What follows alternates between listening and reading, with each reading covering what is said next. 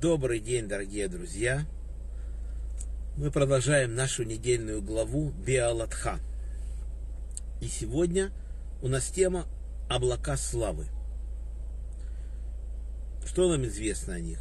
Известно, что когда мы вышли из Египта, пришли из Рамзеса в Сукот, то Всевышний Сукоте подарил нам облака славы, которые нас везде защищали.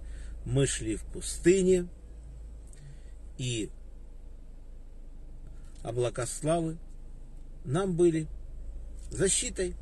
Защищали нас от врагов и от жары. Мы знаем, что мы 40 лет жили в пустыне, где выжить вообще невозможно, где змеи ядовитые, и скорпионы, и жажда нет воды. В общем, все это сделал Всевышний для нас. Мы даже боялись выходить из Египта. Как это можно выйти в пустыню? Но кто вышел, получил награду вот эти облака славы.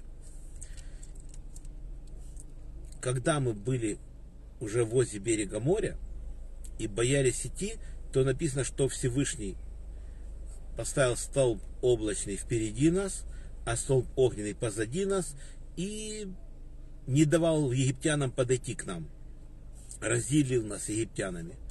После этого мы жили в пустыне и ходили по приказу Всевышнего, глядя на эти облака. Когда облако поднимается, поднимаются станы. Но интересно, что Маше говорил облакам, когда идти. Облако поднималось, и Маше говорил им, когда отправляться в путь. Он подготавливал народ, и народ шел. Бывало, что переход состоял, состоял всего лишь на один день. Один день побыли на стоянке и пошли дальше. Бывало несколько дней, бывало месяц стоянки были, были даже год. А наши мудрецы говорят, что на стоянке Кадеш, пустыня Цина, нашей Кадеш, мы прожили 19 лет. Потому что написано в Торе, что прожили мы в Кадеше столько, сколько на остальных стоянках вместе взятых. Вот за 38 лет. Первый год были стоянки у нас. До горы Синай. Потом мы получили Тору. И вот э, последние у нас тоже были стоянки после этого Кадеша, где мы прожили 19 лет. В общем, при этом по счете, сейчас точно мы не будем считать, в общем, 19 лет мы жили в Кадеше. Вот так вот. Такое чудо для нас сотворил Всевышний. И мы, зная, что в пустыне нас Всевышний так охранял с помощью этой прекрасной погоды, потому что был у нас специальный ветер северный, как кондиционер, дул с Арктики или с Антарктиды. И одежда наша не изнашивалась, обувь наша не изнашивалась, и не надо было новую одежду покупать, потому что Всевышний с помощью небесной росы ее нам стирал.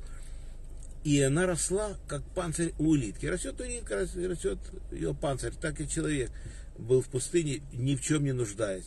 Такие эти были облака славы уникальные. Потом написано, что Всевышний сказал Маше, что выкуй себе две серебряные трубы из одного слитка. То есть, как Всевышний сказал, крышу ковчегу выковать из одного слитка. Также выковать нужно было трубы из одного слитка серебра. То есть, это тоже невероятно сложная работа. И Маше получил эти трубы, выковал их, как это чудом было сделано, не знаю, как это удалось, но то, что эти трубы были только для Маше. Никто другой после него, ни Гоша, никто уже пользоваться этими трубами не мог. Коины трубили только во время Маше. Потому что святость такая была только у Маше. И когда нужно было выходить в путь, допустим, трубили одним трубным звуком, первым отправлялся стан Игуды. Это Игуда и Сахар Звулун, восточный стан. А когда повторным звуком трубили два звучания, то выходили станы, которые стоят на юге. Это Реувен, Гад и Шимон. Вот такие станы выходили. Не пишется, что э, юж, этот, э, в западный стан Ефраим и Наше и Беньямин выходили по трем сигналам, как, допустим, Дан, Ашер, Автори, Северный стан выходил. Но наши мудрецы так предполагают, что так и было. Вот так. первый движется стан Иуда и Сухарзвулун, а за ним выходят левиты Гершона и Мрари. Они несут шатер. И когда стан останавливается, то левиты Гершона и Мрари строят шатер. А после того, как идет стан Рювен, Гад и Шимон, тогда приходят уже левиты Кигата и несут священные предметы и ставят их в храм. Но ковчег идет впереди всех станов на три дня пути в пустыню. Написано, что он вращает нам дорогу, убивает змеев, скорпиона, врагов наших убивает. В общем, у него очень особая функция. Он носит своих носильщиков по пустыне. И когда мы останавливаемся, да, ковчег уже прилетает и заходит святая святых храм. Вот так вот. То есть все было тут продумано.